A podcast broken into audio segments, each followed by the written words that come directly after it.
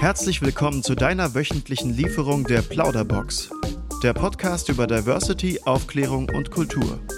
Bock auf verschiedene Formen, Farben und Größen in deiner eigenen Plauderbox? Finde mit Lukas und Jenna deine beste Mischung. Schön, dass du da bist. Hi. Hallo. Jenna, ich habe wieder jemanden ganz Besonderen eingeladen. Und zwar ist das Melody Michelberger. Hi. Hallo. Hallo. Hi. Das Schöne ist, wir haben ja jetzt schon den Namen quasi geklärt und die Zuschauer wissen auch, äh, Zuhörende, nicht Zuschauende, das wäre ja schön, ähm, wissen auf jeden Fall schon, um was es jetzt oder was jetzt so kommt. Und zwar kommt unser ähm, gutes alte Freundebuch hervor. Und da würden wir gern von dir wissen, wann hast du Geburtstag? Äh, am 24. September. Da hat mein Opa Geburtstag, ist ja lustig. ja. Ich kenne relativ viele, die am 24. September Geburtstag haben. Es scheint irgendwie ein Datum zu sein. Ich habe keine Ahnung. Ähm, müsste man mal statistisch natürlich überprüfen, ob das ein da mhm. Tag ist, wo besonders viele Menschen geboren wurden und werden. Ja. Dies ist meine nächste Hausarbeit für Studium. Was war neun Monate vor dem 24. Ja. 9. Okay, na gut. Also ähm, Weihnachten halt, ne? Kalte ja. Tage. Weihnachten, Neujahr, je nachdem. Na gut. so, ähm, wo wohnst du denn? Ich wohne in Hamburg. Ist auch eine schöne Stadt. Ja. Neben Berlin. das, das stimmt. Ähm, Jetzt eine Zwischenfrage vielleicht, weil ich ja gesehen habe auch auf Social Media und auch gelesen habe sehr oft. Du fährst ja gerne nach Island, auch mit deinem Sohn zusammen. Kommst du auch in der Richtung her von der Abstammung oder? Leider nicht. Ah. Äh, ich werde da sehr oft gefragt, ähm, aber also mein Herz ist auf jeden Fall sehr isländisch und ich höre auch immer wieder von Menschen, dass ich von der Art sehr isländisch bin, so sehr kurzfristig mit allem und ähm, ja, also mir kann so schnell auch nichts anhaben, also auch wenn unvorhergesehene Ereignisse passieren, es scheint sehr also isländische Charaktereigenschaften zu sein, ähm, aber leider nicht. Kein, kein bisschen isländisches äh, Blut in mir. Aber immerhin denkt man das, ist auch schon mal schön. ja, das ist, also natürlich ein sehr schönes Kompliment. Ich freue mich auch. Ich war gerade im März da und ähm, dann ähm, ja auf Isländisch angesprochen zu werden, überall ist natürlich hat mich natürlich sehr gefreut. Ich wünschte halt, ich könnte antworten. Ich lerne seit ähm, dreieinhalb Jahren Isländisch und durch die Corona-Zeit machen wir das natürlich auch ähm, eben nicht mehr ähm, ja, vor Ort, sondern nur noch auch per Zoom. Und ähm, ich muss aber wirklich sagen, die Sprache ist so schwer und ich bin leider auch nicht besonders äh, fleißig, was ähm, ja, Vokabeln betrifft, dass ich äh, jetzt wieder zurückgestuft wurde. Zwei Kurse und naja, also ich arbeite daran weiter, dass ich irgendwann auch mal isländisch antworten kann. Das ist eigentlich mein Ziel. Also Sprachen waren auch noch nie meins. Am meisten Vokabeln, da bin ich raus. Ja, das also. ist auch, glaube ich, ein Thema, so Vokabeln lernen. Ich glaube, das erinnert so ein bisschen an Schule. Also es erinnert ja nicht nur an Schule, sondern es ist einfach, äh, es ist ja einfach Schule. Man braucht einfach eine Disziplin, ja. man muss sich da einfach hinsetzen. Ich merke halt, es gibt so zwei Gruppen, auch bei uns in, der, ähm, in unserem Kurs. Die einen lernen halt wirklich äh, zu Hause regelmäßig Vok Vokabeln ähm, und die andere Gruppe, zu der ich gehöre, halt nicht. Und es ist aber auch so ein bisschen, wie es früher in der Schule eben auch war. Ne? Also die einen, zu der Gruppe ich nicht zähle, die kommen da irgendwie so durch. ähm, die anderen, die machen richtig viel, aber ja, also ich habe mir jetzt auch vorgenommen, wenigstens am Tag fünf Minuten mit so einer App ähm, Vokabeln zu üben, damit es dann einfacher ist in Zukunft. Aber es ist natürlich auch immer was anderes, wenn man das in einem Kurs lernt ähm, und wenn man dann auf einmal in einem Supermarkt angesprochen wird, dann weiß man, also die Vokabeln klingen ja dann ausgesprochen von echten Menschen nochmal ganz anders, als wenn man sie im Kurs äh, so ganz genau ausgesprochen ähm, hat. Naja, aber ich bleibe da auf jeden Fall dran. So, was sind denn äh, deine Hobbys? Mein Hobby, also ich habe gar nicht so viele Hobbys, ehrlich gesagt. Ähm, ich glaube, in meinem Freundesbuch, das ich noch habe aus meiner Schulzeit, ich habe das tatsächlich noch irgendwo sogar hier liegen. Ich glaube, das liegt genau da, ein Meter äh, weiter, weil ich was vor kurzem geguckt habe und es ist ultra niedlich, weil da stehen ja auch die ganzen Körpergrößen und so drin, dann so 1,35 Meter mhm. und so, also es ist sehr süß. Aber da habe ich gesehen, hatte ich sehr viele Hobbys anscheinend damals, so in der vierten Klasse. Heute habe ich eigentlich nur noch, ähm, also ich mache Eiskunstlauf im Verein und das ist ein sehr tolles Hobby, aber auch ein Hobby, das sehr viel Zeit in Anspruch nimmt und viel mehr Hobbys habe ich tatsächlich gar nicht als das. Ja gut, du hast auch sehr, sehr viel zu tun als Persönlichkeit an sich auch, ne, natürlich. Ähm, vielleicht ist ja auch ganz praktisch jetzt mal zu erwähnen, äh, vielleicht kannst du es ja mal machen. ähm, was machst du eigentlich beruflich? Das frage ich mich manchmal auch ehrlich gesagt. ähm, ähm, also ich mache sehr viel. Ich habe ähm, ja sehr lange als Moderedakteurin gearbeitet bei großen Verlagen, bei ähm, unterschiedlichen Magazinen und habe dann lange Pressearbeit gemacht und Seit ein paar Jahren mache ich was ganz anderes. Ähm, ich habe vor zwei Jahren ein Buch geschrieben, das kam letztes Jahr raus, das heißt Body Politics. Seit ein paar Jahren ist dieses Thema Körperakzeptanz, ja, Körperpolitik so mehr so zu mir gekommen. Und mittlerweile sehe ich das so als Geschenk, dass es zu mir gekommen ist. Und das ist eigentlich das, womit ich jeden Tag meinen Tag verbringe. Aber es ist ganz unterschiedlich. Also ich schreibe über das Thema, ich schreibe über Bodyshaming, ähm, ja, Gewichtsdiskriminierung, Körperakzeptanz, ähm, halte Vorträge, gehe auch in Schulen oder in Einrichtungen für es, wo Menschen, Jugendliche sind, die Essstörungen haben ähm, genau, so ganz unterschiedlich. Und ich poste natürlich auch noch Sachen bei Instagram. Das ist zwar, ich glaube, für viele immer so gar kein Job, aber es ist tatsächlich auch ein Job mittlerweile, weil das sehr viel Zeit frisst am Tag.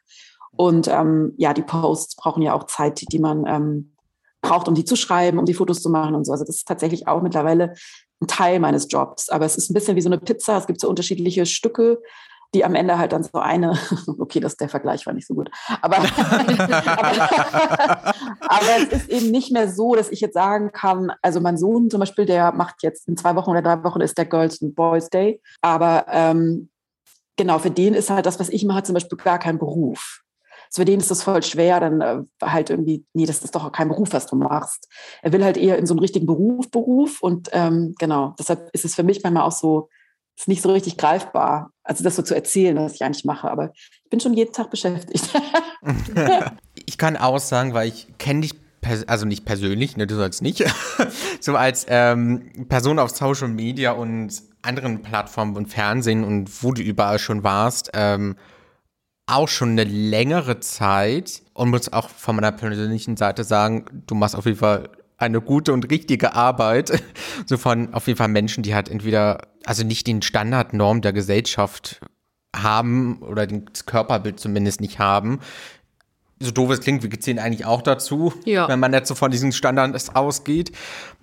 Und also ich finde es richtig, das mal gut und aktivistisch und also wie gesagt, dieses Gut auf jeden Fall auch ähm, mit reinzubringen, weil ich glaube, das machen viele, aber man muss es auch richtig machen. Ja, man muss es einfach ehrlich und seriös genau. auch äh, vermitteln können. Weil es gibt halt genug Leute, die irgendwie sagen, ja, liebt euch wie ihr seid und bla bla bla. Die sitzen dann aber ein paar Wochen später halt einfach beim Chirurg und lassen sich halt alles machen. Mhm. So. Ja.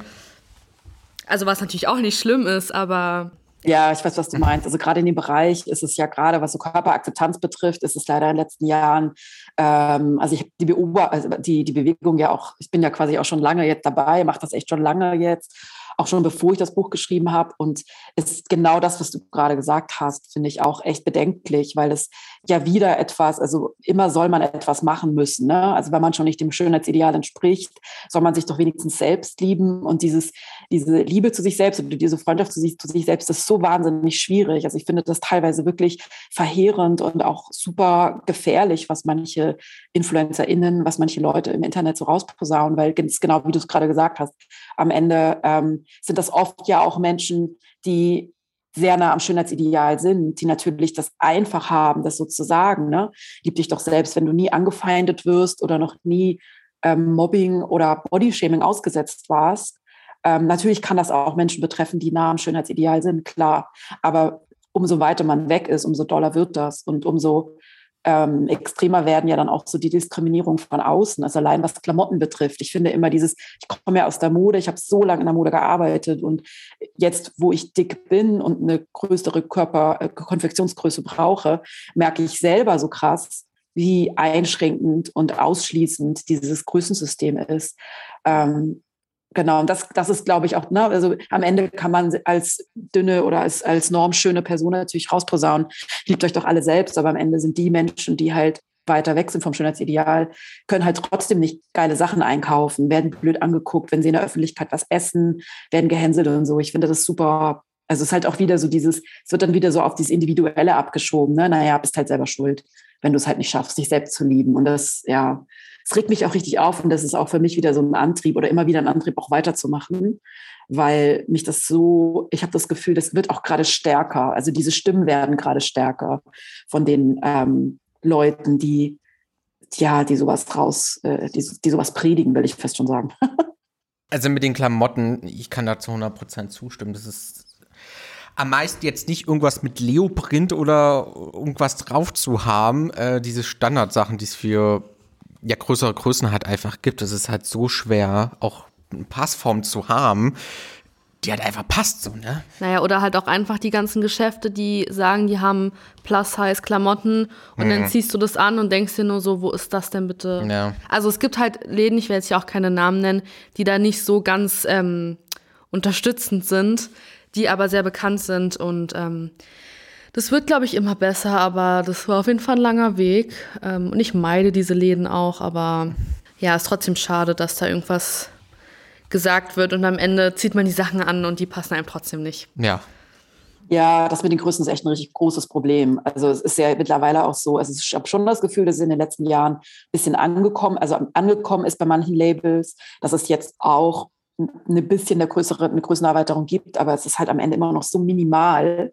Also es ist so absurd. Dann gibt es jetzt XXL. Also jetzt wurde mir mehrmals schon mitgeteilt von Firmen, ja, aufgrund deiner oder auch anderer AktivistInnen ähm, haben wir jetzt unsere Größen erweitert. Wir haben jetzt auch XXL und ich denke immer XXL, das ist, mein, also ist meine Größe. Und ich bin ja wirklich am unteren Spektrum von diesem, wenn man so dick die, die Körpergröße ansieht, ist es ja, bin ich wirklich am unteren, am unteren Ende so dieses Spektrums. Und ähm, was ist denn mit, warum gibt es das denn nicht automatisch bis mindestens 6XL? Das heißt dann, glaube ich, 6L, mhm. aber nicht 6. Aber äh, ja, ich sehe das auch. Mittlerweile ist es so ein bisschen so eine, also nicht Greenwashing, aber so eine Size-Washing oder keine Ahnung, wie man das nennt, Diversity-Washing. Ich sehe das auch. Es ist am Ende, es gibt ein paar Firmen, die es wirklich jetzt schon gemacht haben, bis 52, glaube ich.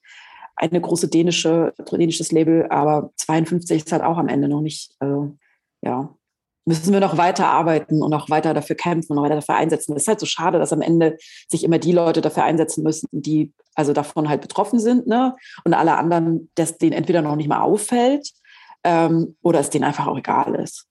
Aber man muss auch sagen, du hast ja schon mal eine große Sache auf jeden Fall auch schon geschafft, die auf Instagram auch in deinen Story-Highlights sind.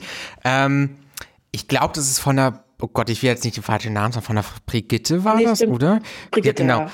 Und ähm, die dann, ja, einfach, also wirklich, was sie darauf geschrieben haben, hat wirklich ein bisschen, ähm, wie soll man sagen, schon lächerlich irgendwo. und dass sie es dann aber eine Woche später geändert haben, ist schon, also schön die Wirkung zu sehen, aber ist auch schon ein bisschen so, naja, hätte auch früher machen können. Ja, die hatten, ich habe ja mal selber bei der Brigitte gearbeitet. Also ich habe tatsächlich angefangen bei der Brigitte, als ich Anfang 20 war, also schon ein bisschen her. Ähm, und ich kenne quasi die Redaktion auch, ich habe da mal gearbeitet, aber ähm, das Cover, von dem du sprichst, das kam Januar raus und Brigitte bringt ja immer schon seit, weiß ich nicht, 25 Jahren oder so, oder 30 Jahren die Brigitte-Diät. Das ist so das Zugpferd auch des Magazins, äh, des, des, des, dieses Magazins, des Verlags fast schon. Das ist das bestverkaufte Heft. Alle wollen immer dieses Brigitte-Diät-Heft kaufen. Und dieses Jahr ähm, stand eben drauf, weniger ist mehr. Und es ist einfach so katastrophal, diese, diese Titelzeile, diese Message und alles. Und ich weiß noch, als ich, es hat mich so aufgeregt, dass ich diesen Post also innerhalb von einer halben Stunde oder so runtergeschrieben habe. Ähm, manchmal, ich brauche meistens schon länger als eine halbe Stunde, aber ich habe mich so aufgeregt, dass ich den einfach genauso gepostet habe und gar nicht mit so einem riesigen Echo gerechnet habe tatsächlich. Ich hatte eher Angst, als ich das gepostet habe, okay, das fliegt mir gleich richtig um die Ohren, weil ich habe ja schon oft Kritik geäußert, aber noch nie so, auch in so einer rotzigen Form. Ich habe das ja wirklich ein bisschen so hingerotzt und wirklich gesagt, ey, also schämt euch. Und also was ist einfach super problematisch, dieser Titel, vor allem wenn man sieht, dass Essstörungen in den letzten zwei Jahren seit der Pandemie extrem zugenommen haben, in allen ähm, Altersstufen, vor allem aber bei Kindern und Jugendlichen, Heranwachsenden. Ähm, Genau, und dann hat die, habe ich mit der Brigitte auch geredet. Sie haben mir auch eine, Nachricht geschrieben. Ähm, und das war aber alles super seicht und das haben sie gar nicht so gemeint. Und ich hätte das natürlich alles falsch verstanden. Und dann tatsächlich ähm, hat mir eine Followerin ähm, ja eine Woche später, fünf Tage später eben dieses Cover fotografiert und meinte, guck mal, das ist aber jetzt ein ganz anderes Cover.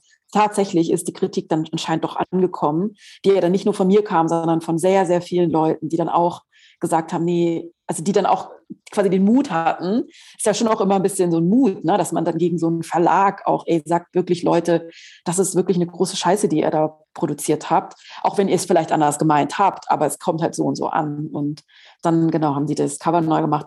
Ich bin da so ein bisschen vorsichtig, also am Ende haben sie, glaube ich, versucht, nochmal ihren Ruf zu wahren, wird sich jetzt zeigen im nächsten Januar, ähm, beim nächsten Diätheft, ob es wieder ein Diätheft gibt. Es wurde mir damals auch verkauft, also ich habe mit der Redaktion telefoniert, die haben mich einfach angerufen am Montag, ähm, das sonntags gepostet und haben eben auch erstmal versucht, ja, bei mir, zu mir zu sagen, ich hätte das alles falsch verstanden, das wäre gar kein Diätheft, obwohl ja da oben drauf groß steht, abnehmen, gesund abnehmen und so weiter. Also mal sehen, was, ähm, was da rauskommt im nächsten Jahr, was da hängen geblieben ist von der Kritik. Na, hoffentlich viel.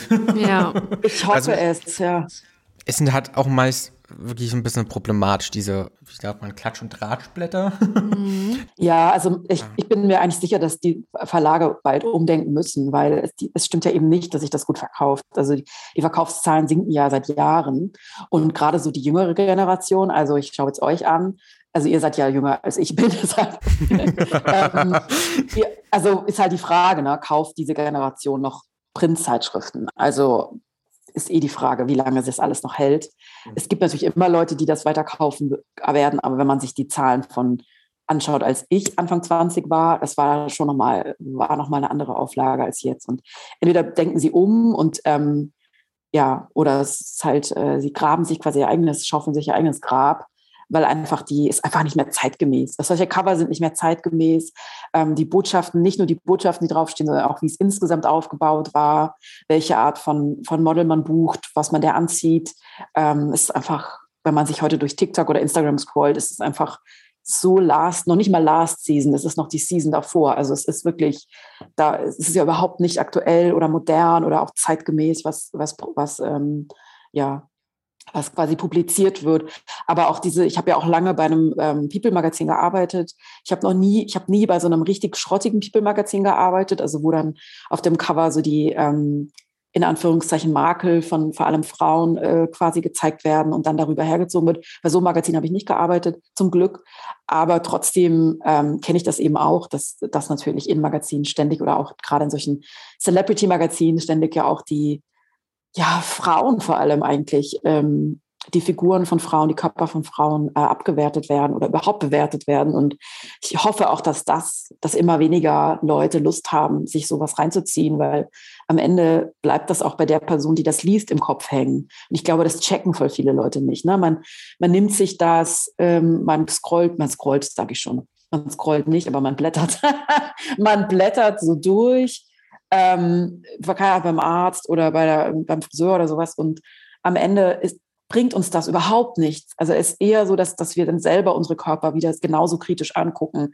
Na, wenn wir gerade so eine Bikini-Geschichte lesen in irgendeinem Celebrity-Magazin, wie, wie scheiße alle Promi-Frauen aussehen ähm, oder was auch immer sie für Makel haben, wenn das so herausgestellt wird, ähm, da hat man natürlich dann als Person selber auch Angst oder, oder Bedenken, ähm, quasi sich in Bikini am Strand zu zeigen. Also wenn schon prominente Menschen sowas äh, gesagt bekommen, was haben dann erst Menschen wie du und ich, sag ich mal.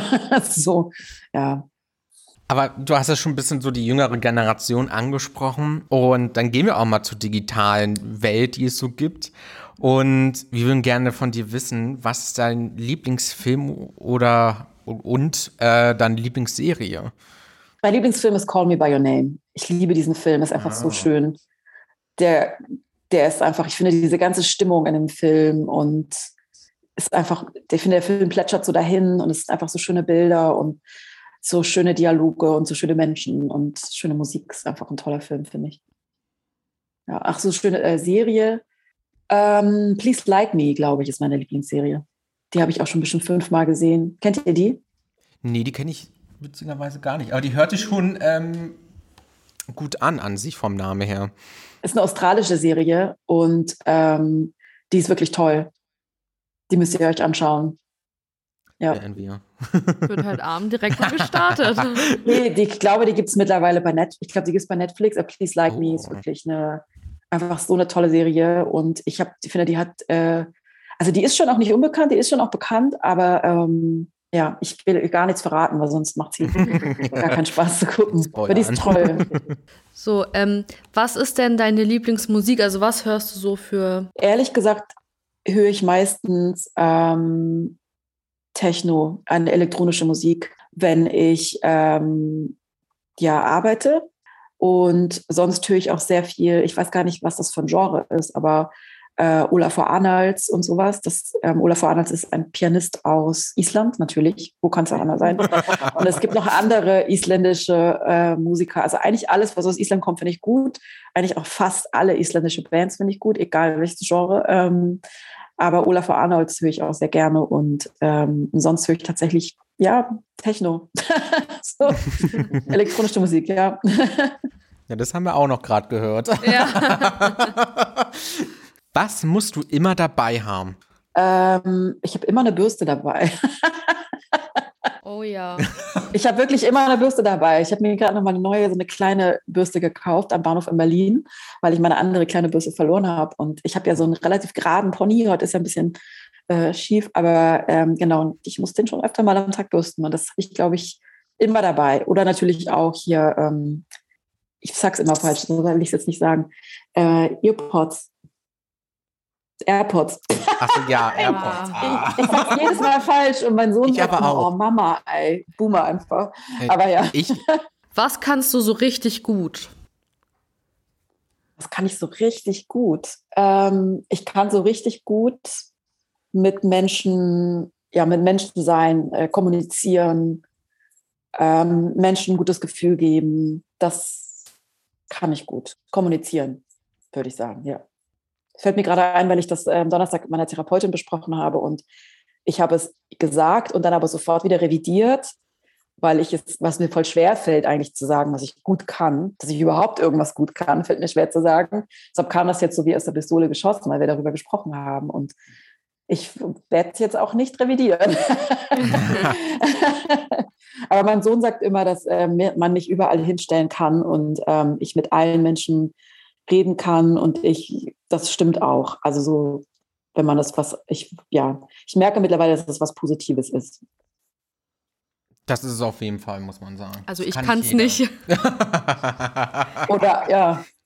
Oder auch eben eine bestimmte Eigenschaft ist, genau, die eben nicht, äh, die eben nicht alle haben. Also ich hm. hätte nicht gedacht, dass das, genau. Aber es ist auf jeden Fall auch sehr schön zu hören, dass du jetzt trotzdem da ja schon sicher jetzt so anscheinend bist. Ähm, weil, also ich studiere soziale Arbeit und Gender macht eine Erzieherausbildung.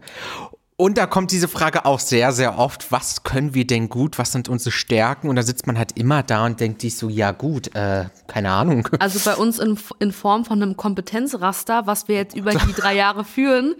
Äh, und es war schon ganz krass, darüber nachzudenken, weil man es auch einordnen musste, was kann ich gut, was kann ich noch so nicht ganz so gut, aber schon und was kann ich gar nicht. Das war die Hölle. Also. Das finde ich ehrlich ja. gesagt vom Zuhören auch die absolute Hölle. Also, ja. also ich habe auch Lehramt mal studiert, habe es aber noch hab's nicht fertig studiert, weil ich merkte, dass ich nicht. Also bei uns in der Familie hat niemand studiert. Ich finde es eigentlich mittlerweile auch ein bisschen schade. Aber äh, ich merke einfach, es passt nicht zu mir und ich, ich kann das nicht. Ähm, aber ja, also das finde ich, deshalb, also ich finde es krass, dass ihr eine Ausbildung macht. Wirklich Hut ab. Ich finde das auch so durchzuziehen, diese, diese drei Jahre oder wie lange dauert es? Vier Jahre? Ja, drei, dreieinhalb. Bei mir fünf, weil ich kein Abi hatte und man muss in Berlin ja Abi haben und ich musste die Sozialassistentenausbildung noch machen. Mhm. Wow, wirklich, also wirklich, äh, ja, ja, Hut ab, wirklich. Ich finde das wirklich toll. Also ich habe es eben nicht geschafft. Also ich finde das und habe ja, habe es ja auch zu etwas jetzt geschafft, aber ähm, es ist schon, ich finde es immer krass, wenn man das hört. Und mein Sohn ist ja 14 und bei dem kommt ja dann auch noch, ähm, keine Ahnung, was dann da passiert in den nächsten fünf Jahren, aber aber ich finde es ich allgemein schwer, ähm, sich selbst quasi so zu beurteilen, also dass man sich selber auch so reflektieren kann und dabei dann auch, also ich kenne das ja eben auch, dass ich dann nicht eher runter mache oder eher denke, das ist doch gar nichts, das ist doch gar keine gute Eigenschaft oder also das, das kenne ich eben auch, das, oder ich glaube, das kennen auch viele. Deshalb arbeite ich da ja auch immer noch dran. Ähm, aber ich, ich stelle mir das echt schwer vor. Also gerade Anfang 20 weiß ich gar nicht, was ich da gedacht hätte, was ich gut kann. Ähm, toll, dass ihr das könnt. Oder aber ich finde es krass, dass ihr das machen müsst, wirklich. Also. ja. Ähm, was mich jetzt interessieren würde, weil wir ja jetzt auch schon beim Thema Schule waren und was jetzt eigentlich mehr oder weniger schon die letzte Frage ist in unserem Freundebuch. Ähm, was hast du für Fächer in der Schule gemocht? Ähm, ich habe meinen Leistungskurs war Chemie. Äh, ich war auf einem ernährungswissenschaftlichen Gymnasium. Ich komme ja aus Süddeutschland. Ähm, da gab es das, oder ich glaube, es gibt es auch in Berlin. Ich weiß gar nicht, Bayern auf jeden Fall. Und mein Lieblingsfach war tatsächlich Chemie. Das war auch mein, mein Leistungskurs. Ähm, und in der Realschule, wenn, man, wenn ihr mich da gefragt hättet, ich war jetzt auf der Realschule und habe dann quasi das Aufbau weiterführende Gymnasium gemacht. Und da war mein Lieblingsfach, Achtung, Hauswirtschaft, textiles Werken. das war, also das ist natürlich im Vergleich zu heute, äh, ja, so schon ein bisschen lustig, aber das habe ich wirklich geliebt. Also vor allem dieses ganze textile Werken, das war absolut mein Ding. Also Stricken, Sticken, was weiß ich was, ähm, ist auch wirklich jetzt schon eine Weile her. Ich glaube, das Fach heißt jetzt auch nicht mehr so, sondern das heißt jetzt Mensch und Umwelt oder so, weil man da, ich meine, damals, bin ja schon ein bisschen älter, damals waren halt auch nur Mädchen und das ist natürlich, dieses Fach geht natürlich eigentlich gar nicht, ne, rückblickend. Ähm, wie würden jetzt weiter mit dir gehen zu unserem wunderschönen Bastkorb mit den ganz tollen Fragen drin, die ähm, auch für uns sehr, sehr interessant sind, was deine Antwort da ist. Und ich würde einfach mal anfangen mit der ersten Frage. Und zwar ist es auch noch, glaube ich, die härteste Frage direkt anfangen. Oh mein raus. Gott. ähm, weil, ja, oh Gott, es ist schwer, wie soll ich denn jetzt da anfangen? Ähm, weil wir haben uns natürlich auch informiert über dich und du warst ja auch mal magersüchtig, wie wir gelesen haben. Und ja, die Frage ist halt, wie hast du dich aus der Magersucht gekämpft? Ähm, das war bei mir tatsächlich so, dass ich, genau, ich war, ich habe ja angefangen, meine erste Diät mit zwölf, habe ich damals gemacht und bin dann von, von so den Diäten, von denen ich dachte, dass sie mich dieser Idealfigur näher bringen, ähm, relativ zügig in eine Essstörung gerutscht und dann auch wieder relativ zügig in die Magersucht gerutscht. Und es ist, ich arbeite ja auch mit, ähm, oder ja, bin ich, arbeite nicht, aber ich bin auch über Essstörungszentren involviert, ist es der ein relativ klassischer Weg, vor allem auch bei mir in der Pubertät, vor allem auch, da ich Mädchen, ne, äh, für Mädchen oder für junge Frauen ist es absolut klassischer Weg in der Pubertät, dann da reinzurutschen. Ähm, bei mir ging das so, also ich, ich habe die Magersucht tatsächlich deshalb, äh, ich bin da rausgekommen, weil ich ein Jahr in den USA war und meine Gasteltern, ähm, das war mein allergrößter Traum damals. Also ich habe mich in dem Dorf, in dem ich groß geworden bin, in Süddeutschland, 1000 Einwohner, immer unwohl gefühlt, hatte immer das Gefühl, ich bin so der Paradiesvogel.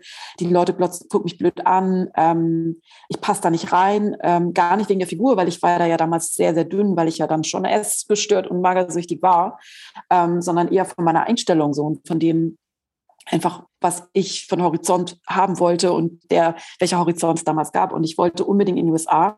Und als ich dann festgestellt habe, ähm, dass man, ich dann, ich wollte Au pair werden, weil ich damals die Schule so sehr gehasst habe und auch ganz schlecht war in der Realschule, auch versetzungsgefährdet war, schon auf die Hauptschule und so versetzt werden sollte. Und dann gelesen habe, dass man also per 18 sein muss, ist erstmal eine Welt über mir zusammengebrochen. Und dann habe ich mich so derbe in der Schule angestrengt, dass ich dann überall einen so ein Zweien hatte und dann so ein Stipendium bekommen habe, ähm, für so ein Austauschprogramm. Das war damals super schwer zu bekommen und ich war die erste Realschülerin in Deutschland, die das überhaupt bekommen hat. Das ist vom Deutschen Bundestag und vom amerikanischen Kongress. Das heißt parlamentarisches Patenschaftsprogramm. Ähm, genau, lange Rede, kurzer Sinn. Ich habe dann dieses, sorry, die Antwort ist mega lang. Genau, und ich war dann in den USA, aber das, dieses, und meine Gasteltern haben relativ schnell bemerkt, dass da etwas mit mir nicht stimmt, dass ich eben also immer Ausreden hatte, warum ich nicht esse und dass ich eben auch sehr, sehr, sehr dünn war. Also ich war sehr zierlich. Ich war gerade so auf der Kippe. Also so, ich war nicht so dünn, dass, dass ich jetzt ständig umgekippt bin oder dass man wirklich dachte, okay, da ist jetzt auf den ersten Blick was falsch, sondern es ging noch, ich war genauso auf der Kippe. Und ähm, aber als ich dann in der Schule umgekippt bin, mehrmals, eben vor, vor ja, einfach weil ich zu, nichts gegessen habe. Dann hat mein Gastvater ein sehr, sehr ernstes Wort mit mir gesprochen, hat gesagt, wenn du nicht isst, ähm, dann schicken wir dich nach Hause. Und das war wie so eine Holzhammer-Methode. Also ich habe natürlich danach Therapien gemacht, aber das ist ja auch, es war ja, ähm, ich war 93 in den USA, ich weiß nicht, wann ihr geboren seid, aber ich schätze danach. ähm, genau, ich war 93, 94 in den USA. Und ähm, das war auch nochmal eine andere Zeit. Also natürlich gab es da auch schon Therapien, aber ähm, da meine Eltern das davor gar nicht so als was Schlimmes angesehen haben, meine Magersucht, sondern eher als was Positives, ähm, wie auch mein ganzes Umfeld damals ja übrigens. Ne? Die dachten, Mensch, das ist ja toll, dass du so diszipliniert bist und so weiter und äh, toll. Ähm, war das, genau, das hat mich damals quasi rausgeholt. Also dieses, das, also der Wunsch, in den USA zu bleiben dieses Jahr, war noch größer als der Wunsch, eben diese in Anführungszeichen in meinen Augen perfekte Figur zu haben. So. Aber als ich dann natürlich wieder nach Hause gekommen bin, ging es wieder los. Also ich habe das erst, also die Magersucht war dann relativ, kam dann nicht mehr so doll wieder, aber die Essstörung eigentlich erst vor ein paar Jahren besiegt, hoffentlich. ähm, das ist, ich weiß eben auch aus meiner Erfahrung, aus Erfahrung von vielen anderen, dass es etwas ist, das schwer ist, ähm, ja, abzulegen, weil es immer wieder Situationen gibt, wo man in so Verhaltensweisen zurückfällt. Und ja, deshalb finde ich so, aber genau, besiegt. Aber das war auf jeden Fall so ein, wie so ein riesen Stoppschild oder wie so eine riesen Mauer, die da erstmal war, dass ich, dass ich aufgehört habe, äh, wenigstens dieses Jahr. Respekt, muss man da auch sagen. Ja. Ich kenne es selber. Äh, also nicht zumindest magersüchtig zu sein, sondern eine Essstörung zu haben. Äh, war als Kind auch, wie soll man das nennen, in ärztlicher Begleitung zum Abnehmen. kann man, ich glaube, so kann man das gut beschreiben. Ähm, ja, im Endeffekt hat mich das eigentlich sehr, sehr kaputt gemacht und mein ganzes Bild von meinem Körper so fertig gemacht und ich habe mich, also ich habe mich wirklich gehasst und geschämt für meinen Körper. Und bis meiner Mutter irgendwann dieser Ärztin auch mal gesagt hat, was machen Sie mit meinem Kind? Sie machen, also, sie machen mein Kind einfach nur kaputt und machen aber nichts richtig irgendwie. Also, es waren keine Fortschritte in den ganzen drei Jahren, wo ich da war. Ähm, wo ich dann selbst irgendwie so einen Hass auch gegenüber die Ärztin empfunden habe dann irgendwann. Ähm, und es echt hart war, jetzt da zu sein und glücklich zu sein und einfach sagen, ja, ich bin halt dick, ähm, ist mir jetzt egal, weil ich meine, ich bin zufrieden mit meinem Körper. Ich liebe Essen. ist, schon, ist halt geil irgendwo auch. Und dann denke ich mir so, ja, ist mir doch egal. Ich muss jetzt nicht unbedingt der muskulöse Typ von nebenan sein, die man überall immer sieht, äh, weil das bin ich nicht. Und das ist so krass, das bricht ja. mir echt jedes Mal das Herz, so mhm. Geschichten zu hören, weil ich es so oft höre tatsächlich von, von Leuten, die als Kinder entweder in so Abnehmen-Kur, also Abnehmen, äh, so in die Kur geschickt wurden zum Abnehmen. Zehnjährige Kinder, elfjährige, also es ist doch der absolute Albtraum. Wie kann man das Kindern antun, die so vier Wochen in so, in so, äh, in so eine Kur zu schicken, wo sie dann abgezählte Kalorien bekommen. Also, und das soll dann jemandem ein gutes Verhältnis zum eigenen Körper bringen oder was? Also, ich finde das so falsch. Und Ärzte, Ärztinnen haben auch leider so einen großen Einfluss darauf. Ähm, also so viele Leute haben mir das schon geschrieben, auch Leute, die mein Buch gelesen haben oder auch nach Lesungen oder bei Instagram, das ist so weit verbreitet, das habe ich tatsächlich gar nicht gedacht. Also bei mir war es ja so, ich war ja immer ein absolut durchschnittliches Kind. Ich war ja überhaupt nie dick. Und das war für mich, als ich mein Buch geschrieben habe, das war so eine, so ein Aha-Erlebnis, dass ich einen Teil meines Buches umschreiben musste, weil diese Lüge oder dieses, dieses Gefühl, das ich die bis dahin mit mir rumgetragen habe, ich dann merkte, es, es stimmt überhaupt gar nicht. Also ich bin jetzt dick, aber ich war als Kind überhaupt nicht dick und dann bin ich in diese Essstörungsspirale rein, bis ich Ende 30 war und dachte eben die ganze Zeit und habe das ja auch früher immer in, in, in Interviews erzählt. Das ist eigentlich der Oberwitz, dass ich wirklich, bis ich mein Buch geschrieben habe und mir das wirklich, ist es mir irgendwann wie so ein, wie, also irgendwann war so, hä, das ist doch totaler Quatsch, das stimmt doch gar nicht. Und trotzdem wurde mir das ja als Kind, als Siebenjährige auch schon eingetrichtert. Streck den Bauch nicht so raus, du darfst das nicht essen oder dieses, du musst aber mal aufpassen. Ich habe ja noch zwei jüngere Brüder, die durften alles reinhauen, was sie wollten, ich nicht. Ähm, und dieses, ich finde das so unglaublich, ich finde es immer wieder so krass, weil ähm, also mit, mit, mit was von der Vorstellung wir alle aufwachsen, dass unsere Körper falsch sind.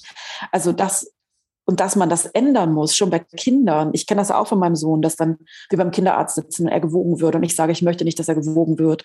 Oder ein Arzt eben schon was sagte zu ihm, ohne jetzt da, also ich möchte jetzt auch nicht über meinen Sohn sprechen, aber dass das, ich meine, er ist 14 jetzt, also dass das immer noch weitergeht, dass das nicht aufhört, so dass, dass Ärzte oder Ärzte nicht auch mal endlich auf, so nicht auf diese scheiß Zahlen gucken, so. Es gibt einfach Leute, die sind dünn, die sind unter diesem bescheuerten Durchschnittsgewicht. Es gibt Leute, die sind über diesem bescheuerten Durchschnittsgewicht. Hm. Äh, ist ja auch total logisch. So, das ist ja auch nur ein Durchschnitt. Und es gibt Leute, die drunter und drüber sind. Und das ist total normal. Und das regt mich immer so auf, weil es gibt halt einfach Leute, die dick sind. Das ist total normal. So, das ist mein normales, so, das ist mein normaler Körper, der sieht so aus. Und ach ja, es ist. Und dann ja. rutscht man natürlich in so eine Essstörung rein oder auch in so eine, in so eine, ja, in so eine Selbstbetrachtung, die halt toxisch ist und die, die nicht gut ist. Also wie soll man denn gut mit seinem Körper umgehen, wenn einem immer eingetrichtert wird, dass er halt falsch aussieht oder zu viel wiegt oder was auch, also ja, sorry, es regt mich immer so auf, es macht mich so traurig gut. und wütend. Ja, mich regt es auch sehr, sehr auf, weil am meisten die Ärzte, die benutzen da gerne die BMI. Ja, und dazu habe ich auch eine, eine kleine Story. Ich habe letzte Woche mein U-Heft gefunden, ähm, was man ja immer kriegt. Und ich habe reingeguckt und ich war schon immer ein großes Kind. Das war irgendwie, ich glaube, ich muss sechs oder sieben gewesen sein, da war ich schon fast 1,50, also 1,47. Und da stand ernsthaft drinne, dass ich zu schwer bin, meinem Alter entsprechend. Und ich habe, glaube ich, keine Ahnung, 40 Kilo gewogen und mit 1,47 ist es halt als Kind voll in Ordnung. Und da stand wirklich drin, dass die bitte auf mein Gewicht achten sollen. Und ich war halt 1,47, so was soll man denn da machen? Klar, okay, mittlerweile ist es vielleicht anders, aber ich war halt ein ganz normales Kind, so und dann, ich bin dann natürlich immer ein bisschen dicker geworden, aber ähm, das war ist mit sechs einfach nicht vereinbar hm. eigentlich als Arzt sowas war reinzuschreiben. Das, nee, ist es nicht. Also so geht mein äh, Teil meines Buches auch los. Das zweite Kapitel geht so los. Das geht mit, also ohne das vorwegzunehmen, weil das steht eben auch etwas Übergewicht, steht in meinem U-Heft auch drin. Und ich glaube, da war ich eins oder so. Also, dass auch dieses, diese, diese Einteilung oder diese Beurteilung, diese Bewertung, die geht halt bei Menschen schon echt früh los. Gerade auch bei Babys. Also, was machen bitte Babys falsch? Ne? Also wird ja auch immer so dieses dick sein oder ein dickerer Körper zu haben, wird ja auch immer so als Versäumnis dargestellt oder als dass man was falsch gemacht hat, dass man, ähm, dass man irgendwie zu viel futtert oder sich zu wenig bewegt. Das regt mich so auf mittlerweile. Es hat mich immer schon aufgeregt, aber jetzt regt es mich noch mehr auf, jetzt wo ich die Hintergründe kenne oder auch diese oder auch einfach weiß, wie sehr das Menschen belastet. Alleine schon, dass wir, dass viele Leute das ja immer so zum Anlass nehmen. Ne? Also gerade bei dicken Leuten so extrem darauf zu achten, was sie essen. Aber bei dünnen Leuten, ich sehe das in, in meinem kompletten Freundeskreis. Ich habe nur schlanke Freundinnen, die alle essen. Das glaubt man einfach gar nicht. Also, also auch Süßigkeiten, wirklich ich habe mir das so krass, ich esse halt keine Süßigkeiten, ähm, selten mal, gestern oder, also mal, aber jetzt nicht, ich würde mir niemals ein Maß kaufen, aber ist auch total egal. Auch wenn ich mir jeden Tag ein Maß reinschieben würde, it's none of, gehört einfach niemands Business oder so, ne? Aber ich finde es so interessant, dass meine schlanken, normschönen Freundinnen noch nie irgendwo deren Gesundheit oder deren Ernährungsstil angezweifelt wurde öffentlich. Die haben teilweise auch große, große ähm, Arbeit quasi auch als äh, Content Creators, haben viele FollowerInnen. Nie, noch nie. Und bei mir, egal was, egal was, es wird immer, ist, ständig kommen ja diese Kommentare, hast du es mal mit XY probiert, hast du mal Sport gemacht, hast du mal, äh, ist doch mal weniger. Aber ich denke, Leute, ich mache drei bis viermal in der Woche eineinhalb Stunden Sport, ich mache Krafttraining, ich mache Eiskunstlauf. Was denkt ihr denn eigentlich? Natürlich, ich, ich muss mich gut ernähren oder ich möchte mich, was heißt ich muss, ich möchte mich gut ernähren, damit mein Körper gut durch dieses Leben kommt. Und ähm, was immer diese Unterstellung, ich finde das so, ich habe das Gefühl, das ist in unserer Gesellschaft so immer noch so eine der letzten ähm, ja, Diskriminierungsformen, die so ja so allgemein anerkannt sind. Ne? So Witze über Dicke oder dass man überhaupt die Gesundheit von jedem Menschen in Frage stellt oder den Ernährungsstil von jemand öffentlich in Frage stellt. Das ist ja auch schon mega übergriffig. Sorry, ich bin vom Thema abgekommen, aber ja, mhm. musste ich kurz raus. Ja, nee. ähm, ich würde jetzt einfach mal direkt mit der zweiten Frage weitermachen. Die passt auch so ein, so ein bisschen, also es kommt drauf an. Nee, ich will jetzt gar nicht weiter was dazu sagen.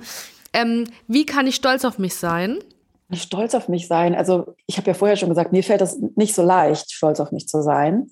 Meine Therapeutin hat am Donnerstag zu mir gesagt, ich soll mal jeden Abend, wenn ich im Bett liege, mir überlegen, was ich eigentlich alles gemacht habe an dem Tag. Ähm, weil ich mich sehr darauf fokussiere, was ich alles schon wieder nicht geschafft habe. Das ist so meine Art leider, äh, mein, mein Muster quasi. Und ähm, ich habe keine Ahnung, was, wie man das schafft, stolz auf sich zu sein, ehrlich gesagt. Ich bin, bin da nicht die, aber das, glaube ich, könnte mir zumindest helfen, mir zu, dann abends ähm, ja, zu überlegen, was habe ich eigentlich alles geschafft und dann vielleicht stolz zu sein. I don't know. Das ist aber das ist auch eine schöne und ehrliche Antwort, was ja. auch wirklich einfach mal schön ist, wenn man auch zu sagen, so ja, ich schaffe das halt nicht, also kann ich es auch nicht richtig beantworten und das ist, also ich muss sagen, das zeigt auch eine Art von Stärke einfach. Ich könnte es auch nicht beantworten, ich wüsste ja. auch nicht, was ich sage, ähm, deswegen ist es ja voll okay. Ja, irgendwie passen die Fragen gerade hintereinander richtig gut. Ey, das ist also immer so.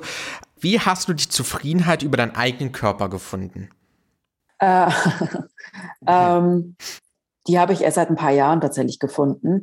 Und sie ist jetzt auch nicht jeden Tag gleich. Es ist auch nicht so, dass ich jetzt jeden Tag vorm Spiegel stehe und mir Kusshände zuwerfe und denke, wie geil bin ich eigentlich oder wie geil ist es eigentlich, in diesem Körper zu sein. Ganz und gar nicht. Aber ich hatte vor ein paar Jahren Burnout und war wirklich lange krank geschrieben. Also ich war zwei Jahre, ähm, konnte ich eben nicht arbeiten. Und das war ziemlich beschissen, nicht nur finanziell, sondern natürlich auch, weil dann alles zusammengebrochen ist. Also mein ganzes voriges Leben war von heute auf morgen weg und auch das, wie ich mich als Mensch identifiziert habe. Ich habe damals ähm, Pressearbeit gemacht für ein großes, bekanntes Hamburger Modeunternehmen. Ich habe da super viel gearbeitet und ähm, hatte auf einmal quasi nichts mehr. Und diese Zeit, die war auch so, auch wenn sie natürlich total beschissen war und ich sie nicht unbedingt ich, es schöner gewesen wäre, glaube ich, für mein Leben, wenn ich sie nicht gehabt hätte. ähm, also ich will jetzt da nicht so ein, nennt man das Trauma-Porn, also nicht so, also ich war total am Boden und dann kommt, kam ich wieder Phoenix aus der Asche quasi da wieder raus. Also das will ich jetzt auch nicht sagen, aber trotzdem, dadurch, dass ich mich da sehr, sehr viel mit meinem Leben beschäftigen musste, in, auch in einer Therapie und viel auch darüber nachgedacht habe, wie ich eigentlich mit mir umgehe, das war so für mich der Schlüsselpunkt tatsächlich. Also dann wirklich selber zu merken, krass, dieses, das Leben, wie ich es bisher geführt habe, hat dazu geführt, also hat ja, hat dazu geführt, dass ich einen Burnout habe. Damals habe ich gar nicht gedacht, dass das auch was mit meiner Essstörung zu tun hat. Hatte, kam dann auch erst nach einem Jahr raus aus dieser, in dieser Therapie, weil ich das gar nicht erwähnt habe. Aber eine Essstörung zu haben oder auch auf Dauerdiät zu sein, hat ja einen sehr großen Einfluss auf den Körper. Also wenn man sich Mangel ernährt über so viele Jahre hinweg, ähm, dem Körper quasi ja also Schaden zufügt, dass man eben zu wenig äh, ja, zu wenig Nährstoffe aufnimmt, zu wenig Energie aufnimmt. Und ähm, das war für mich auf jeden Fall so ein Wendepunkt, wirklich zu, zu merken, so krass, ist klar, ich hatte da zwar die Figur, die ich haben wollte, aber mein ganzer Körper ist irgendwann einfach zusammengeklappt unter dieser Last. Also wenn du immer viel zu wenig isst, kannst du ja nicht Ne, ich habe trotzdem quasi Marathon gerannt, also jetzt im übertragenen Sinne, nicht im echten, aber und natürlich bin ich irgendwann gegen die Mauer gerannt, weil irgendwann ging es halt einfach nicht mehr. Und das war so dieses, okay, mein Körper hat mich so weit gebracht und war immer für mich da. Und äh, obwohl ich so, so, so scheiße zu ihm war, obwohl ich ihn so schlecht behandelt habe. Und das war dann erstmal so ein ganz kleiner Gedanke, der dann gewachsen ist. Und wie gesagt, der ist auch nicht jeden Tag da, dass ich denke, oh mein Gott, wie toll ist dieses Leben. Also gar nicht. Ich bin noch null esoterisch oder so. Aber was bei mir so voll wichtig ist und wo ich wirklich merke, dass mir das gut tut, ist halt für mich zu sorgen. Und bei mir ist es, hat das ganz viel damit zu tun, ähm, wie sorge ich für mich im, also was gebe ich ihm an, an Nahrung? Dadurch, dass ich ja so lange in Essstörung war, rutsche ich oft noch in so, in so Momente rein, wo ich halt Essen vergesse oder denke, ach komm, ne, dass ich dann oft in so alte Verhaltensmuster wieder reinrutsche, nur ganz kurz, aber dass ich da wieder, dass ich mich da wieder so zurückbesinne. Nein, es ist ganz wichtig, ein richtig gutes Mittagessen zu haben, ein gutes Abendessen, gut zu frühstücken. Also dieses für mich sorgen, das, das merke ich immer wieder. Und was war die Frage nochmal? ja, wie du die Zufriedenheit über deinen eigenen Körper gefunden hast. Ach so. Genau, da, also was heißt über den eigenen Körper? Also ich, ich versuche, ich denke irgendwie gar nicht mehr so viel über meinen Körper nach, also gar nicht mehr so viel über das Aussehen nach, was für mich total krass ist, weil ich sonst meinen Rest meines Lebens jeden Tag, jede Minute darüber nachgedacht habe, wie ich meinen Körper schlanker machen kann, wie ich ihn dünner machen kann. Und äh, ich denke jetzt wäre eher sowas darüber nach, dass es mir halt gut geht und dann bin ich zufrieden, wenn ich merke, es geht mir gut. Wenn ich, wenn ich beim Sport war, geht es mir zum Beispiel gut. Also die glücklichsten Momente im letzten, ähm, wir haben ja immer im, bis März Saison auf dem Eis, jetzt haben wir auf Eis, jetzt haben wir keine Eiszeit mehr bis zum Sommer. Ähm, jedes Mal nach dem Training haben wir teilweise, hatten wir wirklich, das klingt jetzt vielleicht total bescheuert, aber hatten wir schon fast Tränen in den Augen, weil wir so glücklich waren. Also nicht nur ich, auch die anderen. Und das ist, dann bin ich zufrieden mit dem Körper. Also auch mit mir, weil das ist so, ich habe mir die Zeit freigeschaufelt, ne, als alleinerziehende Mutter, da, da dieses Training machen zu können. Und ähm, ich habe auch gut für mich gesorgt, dass ich das Training machen kann, weil du kannst nicht eineinhalb Stunden Training machen. Wir trainieren draußen ähm, wenn du nichts gegessen hast. Du musst davor gucken, dass du gut isst. Und das ist für mich, ja genau, dann bin ich zufrieden, dann bin ich happy. In meiner Essstörungszeit hätte ich niemals Eiskunstlauf machen können. Wie soll das gehen, wenn du nichts isst? Also die nächste Frage: Glaubst du, dass Social Media sich auch positiv auf das Body Image auswirken kann? Auf jeden Fall. Ähm, wenn ich vor ein paar Jahren nicht, während meines Burnouts wohl bemerkt, nicht Accounts gefolgt hätte, die mir eine Freundin damals weitergeleitet hat von zum Beispiel Body Posi Panda. Ich weiß nicht, ob ihr die kennt, die ist eine der ersten gewesen, eine der größten aus Großbritannien, ähm, die quasi solche körperpositiven Inhalte gezeigt hat oder die sich in Unterwäsche oder im Bikini, wie sie, ähm, ich glaube, Don't Hate the Shake heißt das Video, was ich ganz am Anfang gesehen habe. Nee, Quatsch. Don't hate the shake. Ja, genau. Also hasse quasi nicht den Schwabbel oder ich weiß nicht, wie man es übersetzen kann. Also irgendwie so. Und ich weiß noch, dass ich, als ich die zum ersten Mal gesehen habe, echt irritiert war, weil meine Sehgewohnheiten noch überhaupt nicht in der Richtung, die waren halt noch komplett auf dieses klassische normschöne Ideal quasi getrimmt. Und ich erstmal irritiert war und dachte, ah ja, schön für sie, aber nee, so möchte ich bitte nicht sein. Also es hat ein bisschen gedauert, bis, also es war jetzt nicht so, dass ich die Bilder gesehen habe und dachte, ja geil, äh, endlich mal jemand mit meiner Körperform. So, so kann man also auch äh, quasi sein in seinem Körper. Aber ich weiß, ich merke eben mittlerweile, klar, Social Media kann halt auch bestärken und kann halt auch diese Perspektive öffnen. Hätte ich diese Perspektive nicht gehabt, wäre ich wahrscheinlich nicht da, wo ich jetzt bin. Also ich finde immer so dieses klar, man kann auch ganz viel Negatives über Social Media sagen, aber ich finde, man kann, jeder, jede Userin, jeder User kann ja dafür sorgen, sich mit Bildern zu umgeben, die einen eine neue Perspektive aufzeigen, die einem Körperbilder zeigen, die ähnlich sind zum eigenen. Ähm, aber wenn man natürlich das nicht macht und das nicht will oder da, keine Ahnung, dann kann man, kann das auch eher in die andere Richtung gehen. Aber ja. Ja, Social Media hat so zwei Seiten irgendwie. Ja. Also eine, wo man sich so denkt, ja, muss das jetzt unbedingt sein? Und eine, da denkt man so, ja, genau in die Richtung muss es gehen, aber dauert halt leider sehr, sehr lang. Und ein bisschen zu lang vielleicht. Ja, es gibt halt eine Seite, die, die macht halt voll Selbstzweifel und es gibt halt eine Seite, die gibt halt Selbstbewusstsein. Ja. So, und da muss man halt auch als Person, glaube ich, einfach, wenn man es nicht schafft, irgendwie probieren, die Mitte wenigstens zu finden. Auch noch eine sehr, sehr spannende Frage, die jetzt eigentlich das komplett andere irgendwie beschreibt. Äh, gibt es einen Punkt, ab dem du Body Positivity nicht mehr unterstützt? Ähm, also die radikale historische Form von Body Positivity, ich sage das immer dazu, ähm, kommt ja aus der Fat Liberation und ähm, kämpfte dafür, dass Menschen in dickfetten Körpern nicht ausgegrenzt werden, nicht diskriminiert werden. Ähm, und kämpfte vor allem eben auch dafür, überhaupt erstmal gesehen zu werden, also Sichtbarkeit, Teilhabe.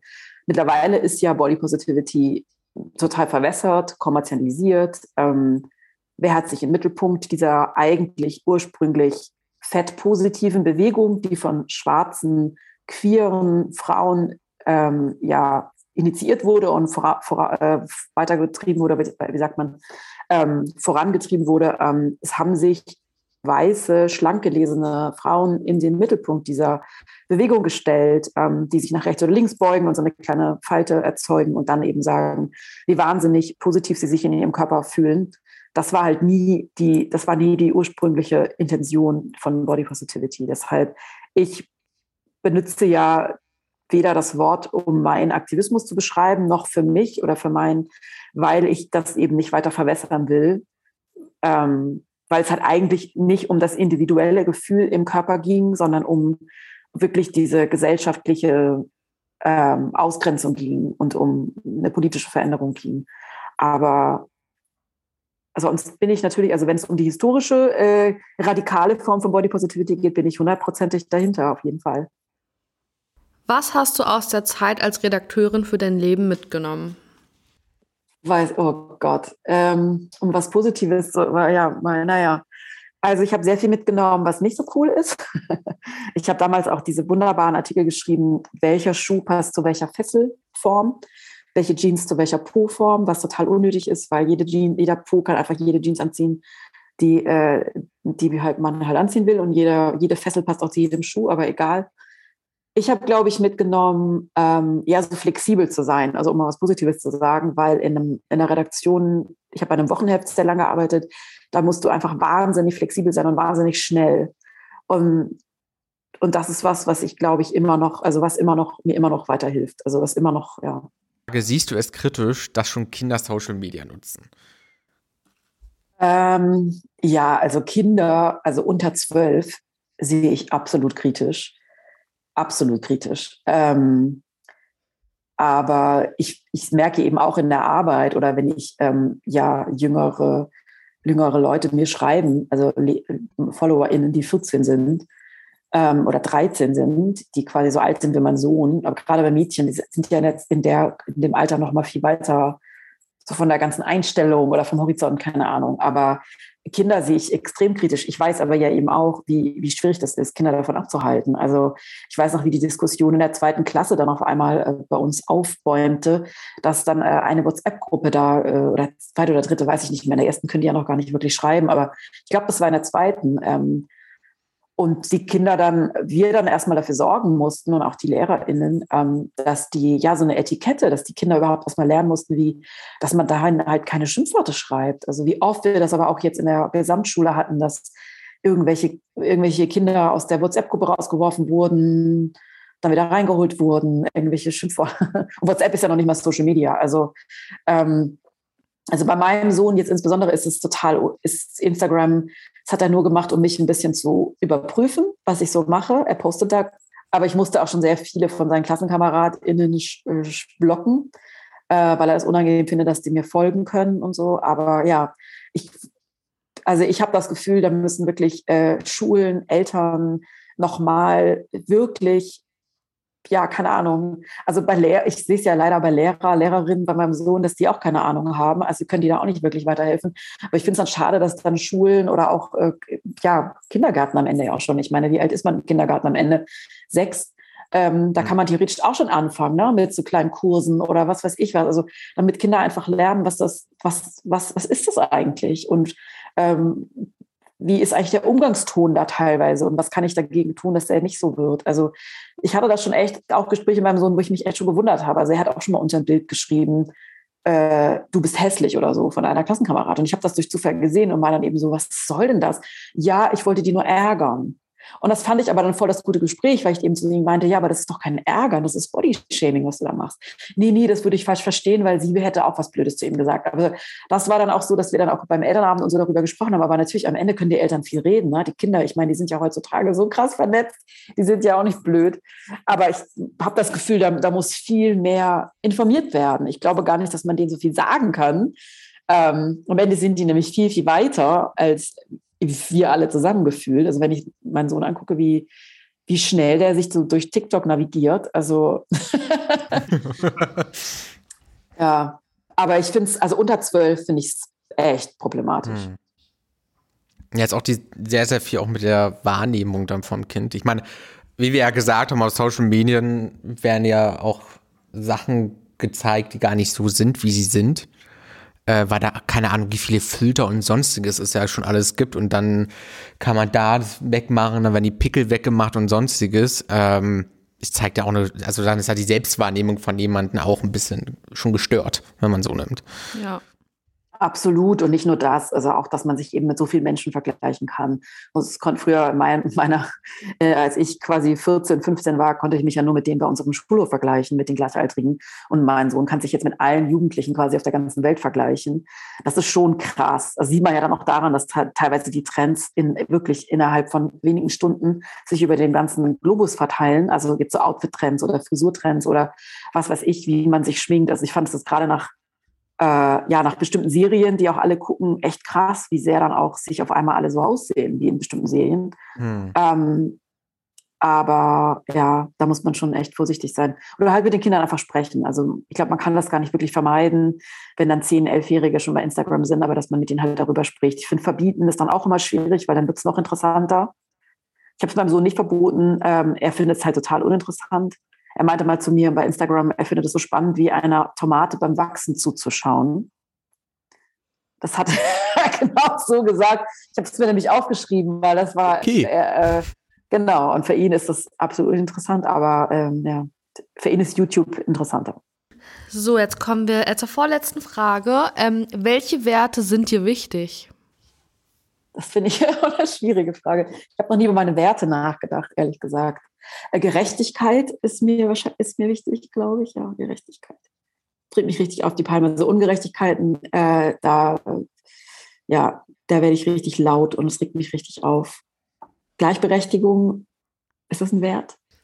Ähm, weiß ich gar nicht, habe ich noch nie, noch nie drüber nachgedacht tatsächlich. Vielleicht reicht das auch.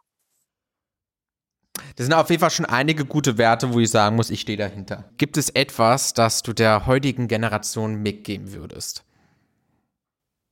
Ähm, ja, dass sie so, wie sie sind, genau richtig sind. Dass sie so, ich finde, das ist so einfach, aber so wichtig. Und das kann man eigentlich jedem Kind und jedem Heranwachsenden und sowieso natürlich jedem Menschen, aber gerade den heranwachsenden Kindern ähm, immer wieder mitgeben, ähm, dass sie so, wie sie sind, genau richtig sind. Ähm, weil eben diese Botschaften so stark von außen sind, die uns allen, aber insbesondere eben Heranwachsenden immer wieder einreden wollen, dass sie es halt dass sie es nicht sind, dass sie sich erst verbessern müssen oder verändern müssen, optimieren müssen, damit sie dann am Ende liebenswert sind oder anerkannt sind oder erfolgreich sein können. Und ich glaube, es würde in unserer Gesellschaft voll viel verändern, wenn wir uns das sowieso gegenseitig sagen würden. Aber gerade eben, ja, kleinen Menschen, jungen Menschen, die noch in, in der Entwicklung sind, dass sie es genau richtig sind. Mir hat das nie irgendjemand gesagt, in, in, als ich Kind war.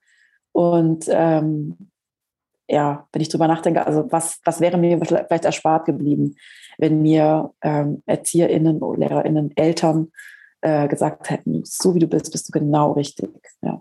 Ja. Da, dafür war, war, die Bluebox halt bei uns ja. auch da. Die haben, glaube ich, uns da echt viel geholfen. dann auch sehr gepusht. Ja, ich glaube, ohne die Bluebox ähm, wäre das wahrscheinlich bei uns beiden auch ziemlich anders noch gelaufen im Leben. Ja. Also ich glaube, wir würden das Gespräch nicht führen darüber. Nee, auf gar keinen Fall. Und so Fall. offen sein, so, ne? nee. ähm, ja. Aber um wirklich jetzt äh, den Podcast, auch die Folge hier zu schließen, ähm, wollen, also oh Gott, äh, würden wir auch dich gerne jetzt so als allerletzte Frage fragen. Wurden deine Erwartungen, die du vielleicht im Vorhinein jetzt zu dieser Aufnahme hattest, ähm, erfüllt? Total. Ich fand es total schön, mit euch zu sprechen. Ich hatte ehrlich gesagt gar keine Erwartungen. ähm, ich war eher neugierig auf euch und war neugierig auf eure Fragen und auf euch als Person und hatte jetzt gar keine Erwartung oder sowas. Äh, aber ich fand es sehr schön. Ich fand das eine sehr schöne Idee mit dem Freundes Freundinnenbuch, Freundschaftsbuch ähm, und auch eure Fragen, auch toll mit dem Korb. Ich fand das war echt sehr, sehr schön. Es war auch unterhaltsam. Also ich fand es auch unterhaltsam, obwohl, ich ja, obwohl ich ja quasi eher live dabei war. Das freut uns auf jeden Fall zu hören und vielen Dank, dass du dir auch Zeit genommen hast. Ja. Heute an dem Tag. Und ja, wir wünschen dir auf jeden Fall alles Beste und dass das Thema auf jeden Fall vorangeht. Weil es ja auch für ja. uns persönliches Thema auf jeden Fall ein sehr wichtiges Thema. Ja, würde ich sagen, ähm, hören wir auf jeden Fall in der nächsten Folge. Genau. Ciao. Vielen Dank. Tschüss. Dieser Podcast wird gefördert durch Soziokultur.